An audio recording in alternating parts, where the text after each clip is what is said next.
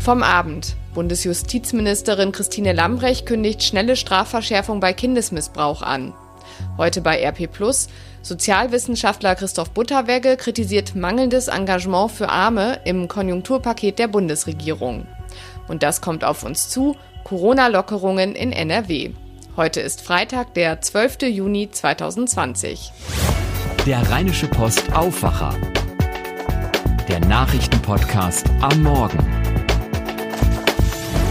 Mit Christina Hövelhans. Guten Morgen. Härtere Strafen bei Kindesmissbrauch und Kinderpornografie. Die will Bundesjustizministerin Christine Lambrecht von der SPD jetzt schnellstmöglich auf den Weg bringen. Sie habe ihr Ministerium angewiesen, eine entsprechende Regelung vorzulegen.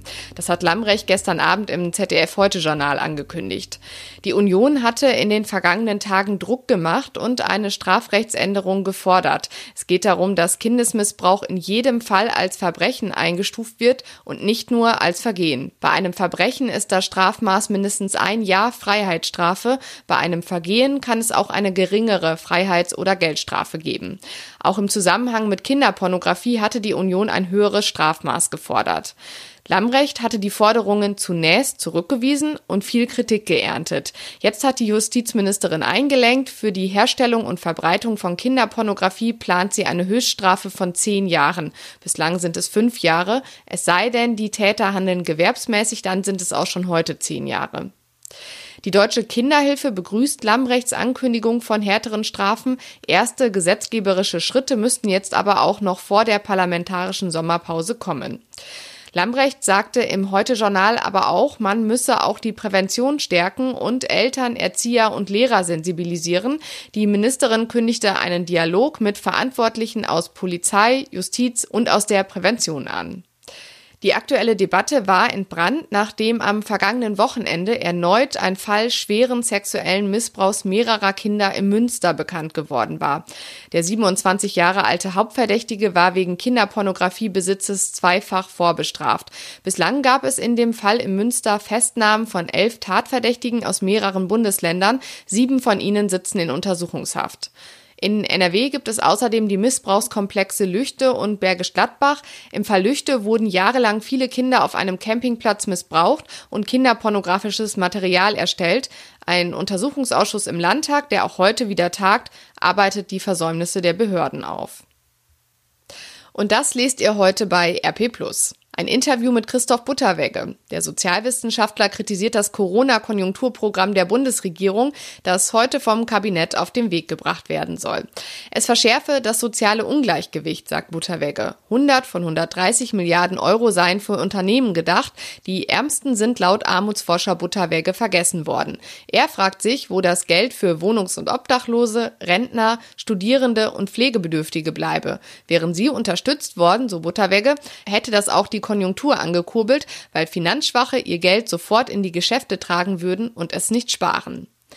Den Kinderbonus von 300 Euro pro Kind hält Butterwegge für eine Pauschalzahlung, die nicht dauerhaft helfe. Von der Mehrwertsteuersenkung hält Butterwegge nichts. Es sei ein Unterschied, ob man ein paar tausend Euro beim Kauf eines Sportwagens oder ein paar Cent bei einer Trinkmilch spare.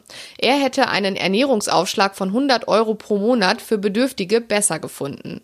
Die Bundesregierung folge im Konjunkturprogramm nicht dem Prinzip der Bedarfsgerechtigkeit, findet Butterwegge. Für ihn ist die wichtigste Lehre aus der Corona-Pandemie, dass die öffentliche Daseinsvorsorge gestärkt werden müsse. Die Kommunen müssten in der Lage sein, Jugendzentren, Sanitärstationen und Frauenhäuser anzubieten. Das sei keine Frage des Geldes, sondern der gerechten Verteilung. Außerdem lest ihr heute bei uns einen Überblick über die Regeln zum allgemeinen Grundschulstart am Montag. Kurz vor den Sommerferien soll es ja bei uns in NRW wieder regulären Unterricht geben. Ohne Abstandsregeln, aber in konsequent getrennten Klassen. Alle Regeln dazu findet ihr bei RP Und mit einem RP Plus Abo unterstützt ihr übrigens auch diesen Podcast. Das Angebot dazu findet ihr auf rp-online.de slash Aufwacher-Angebot. Und das kommt auf uns zu. Das Konjunkturpaket der Bundesregierung, das mit dem Wumms, wie Finanzminister Olaf Scholz sagt, wird heute vom Kabinett auf den Weg gebracht. 130 Milliarden Euro stecken drin, unter anderem die Mehrwertsteuersenkung von 19 auf 16 und von 7 auf 5 Prozent. David Riemer berichtet für die Deutsche Presseagentur aus Berlin, David, werden wir durch die Mehrwertsteuersenkung am Ende tatsächlich Geld sparen? Also das ist zumindest das Ziel der Bundesregierung. Ob das am Ende aber dann auch so sein wird, ist noch völlig unklar. Vizekanzler Scholz hat jedenfalls den Handel aufgefordert, die Steuersenkung an die Verbraucher weiterzugeben. Die Geschäfte können, was das angeht, aber nicht gezwungen werden. Der Handel hat ohnehin durch die Mehrwertsteuersenkung ziemlich viel Arbeit und auch Mehrkosten, denn äh, für ein paar Monate müssen ja alle Preisschilder an den Regalen erneuert werden. Ich bin sehr gespannt, ob die Läden ihre ganzen Klamotten dann am Ende auch tatsächlich günstiger anbieten werden. Wird die Steuersenkung denn für mehr Nachfrage sorgen? Also das ist umstritten. Wirtschaftswissenschaftler von der Universität Erlangen-Nürnberg gehen davon aus, dass zwar erstmal viel gekauft wird, Verbraucher viele Anschaffungen aber nur vorziehen. Für das erste Quartal im neuen Jahr, wenn die Mehrwertsteuer dann halt wieder auf Normalniveau ist, dann erwarten sie wieder einen Einbruch, was den Konsum angeht. Geplant ist die Mehrwertsteuersenkung ja zum 1. Juli. Kann sie bis dahin auch beschlossen werden?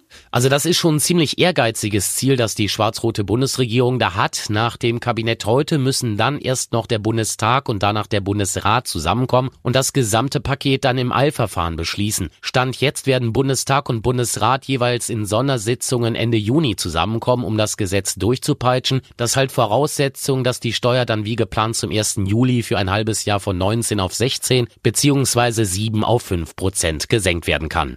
Danke, David Riemer. Ein Hauch von Reisefreiheit kehrt zurück. Ab Montag hebt die Bundesregierung die Reisewarnung für zahlreiche europäische Länder auf. Sarah Geiserde von der Deutschen Presseagentur, wo können wir denn ab Montag wieder überall hinreisen? Also es haben zahlreiche EU-Länder angekündigt, Anfang nächster Woche wieder ihre Grenzen für Reisende aus Deutschland und anderen Ländern zu öffnen. Da sind auch die Urlaubslieblinge dabei, wie Griechenland, Italien, Portugal, Frankreich, Österreich, Dänemark Holland-Urlaub ist dann wieder drin auch und zu mir hier nach Belgien dürft ihr dann auch wieder. Spanien wird seine Grenzen dagegen erst Anfang Juli öffnen, aber Mallorca-Fans haben Glück. Ab Montag dürfen nach und nach bis zu 10.900 Urlauber aus Deutschland auf die Balearen. Mallorca, Ibiza, Menorca und Formentera wollen so den Ernstfall testen für den Sommerurlaub in Corona-Zeiten. Und was müssen wir beachten beim Urlaub in Corona-Zeiten? Ja, was man konkret beachten muss, das hängt davon ab, wo man hinreisen möchte, denn die einzelnen EU-Länder haben zum Teil unterschiedliche Vorgaben oder Auflagen. In Paris darf zum Beispiel erstmal nur im Freien gegessen und getrunken werden und die Spitze und die Aufzüge des Eiffelturms bleiben auch noch erstmal dicht. In Italien gelten am Strand, in Restaurants und Hotels spezielle Abstands- und Hygienevorschriften. Da sollte man ausreichend Atemschutzmasken mitnehmen. Und wer mit dem Auto über Österreich nach Italien will, der muss ohne Zwischenstopp durchfahren. Also ich würde sagen, es muss einem schon klar sein, dass das kein Urlaub wird, wie wir ihn gewohnt sind. Aber es könnten natürlich durch den Reiseverkehr neue Corona-Hotspots entstehen. Das will man natürlich vermeiden. Die EU-Kommission sagt, man sei in einer guten Situation. In allen EU-Staaten habe sich die Lage stark verbessert und alle Länder hätten auch Maßnahmen eingeführt, um die Ausbreitung des Coronavirus zu bremsen, wie zum Beispiel das Einhalten von Distanz. Aber klar, grundsätzlich schwebt über allem die Gefahr, dass es zu einer zweiten Infektionswelle kommt. Da, wo viele Menschen aufeinandertreffen, ist die Gefahr der Ausbreitung größer. Also dürfen wir das Händewaschen, das Abstand halten und so weiter auch im Urlaub nicht vergessen. Danke dir, Sarah Geiserde. Und ab Montag gibt es auch weitere Corona-Lockerungen bei uns in NRW. Feste wie Jubiläen, Hochzeiten, Taufen, Geburtstage oder Abschlussfeiern mit höchstens 50 Teilnehmern sind unter Auflagen wieder erlaubt. Voraussetzungen sind, dass Hygieneregeln beachtet und die Personalien der Gäste erfasst werden. Gefeiert werden darf auch in abgetrennten Räumen von Gaststätten oder Hotels. Das Grillen ist auch wieder erlaubt auf öffentlichen Plätzen und in Parks. Flohmärkte sind mit Hygienekonzepten auch wieder erlaubt und auch Saunen und Spaßbäder können unter Auflagen wieder öffnen. Genauso wie die Bars, die nach den Regeln für die Gastronomie wieder aufmachen dürfen. Und zum Schluss noch der Hinweis, eigentlich wäre heute die Fußball-EM gestartet, Daraus wird ja nichts wegen Corona, klar. Die Europameisterschaft wurde verschoben auf das nächste Jahr. Es gibt aber natürlich das nächste Bundesliga-Wochenende. Fortuna Düsseldorf empfängt morgen Nachmittag Borussia Dortmund und Borussia Mönchengladbach ist abends bei den Bayern zu Gast. Bayer Leverkusen spielt am Sonntag auf Schalke. Hashtag der Woche. Ein witziger Hashtag macht diese Woche die Runde. Erklärbands. Sucht ihn bei Twitter und ihr findet heraus, Bad Religion ist kein Kurort. Pink Floyd ist nicht rosa und Billy Talent ist gar kein Regal mit besonderen Fähigkeiten. Die Sprüche sind an sich schon ganz witzig, sie stehen aber auch für einen ironisch entspannten Umgang mit Generationenunterschieden. Die Bands, mit denen der eine groß geworden ist, die kennt der andere gar nicht und ordnet die Namen komplett falsch ein. Innerhalb weniger Tage sind tausende Tweets mit dem Hashtag Erklärbands entstanden. Oder, wie es ein Nutzer ausdrückte, dafür liebe ich Twitter. Und so wird das Wetter in NRW. Heute gibt es viel Sonnenschein bei 24 bis 29 Grad, das meldet der Deutsche Wetterdienst. Morgen gibt es im Tagesverlauf vor allem östlich des Rheins zum Teil heftige Gewitter mit Starkregen und Hagel. Lokale Unwetter sind wahrscheinlich. Und am Sonntag wird es wechselnd bis stark bewölkt mit weiteren Schauern und teils kräftigen Gewittern, wieder vor allem östlich des Rheins und auch lokal Unwettergefahr bei 23 bis 26 Grad. Das war der Rheinische Postaufwacher vom 12. Juni 2020 mit Christina Hövelhans. Euch allen ein schönes Wochenende. Mehr bei uns im Netz www.rp-online.de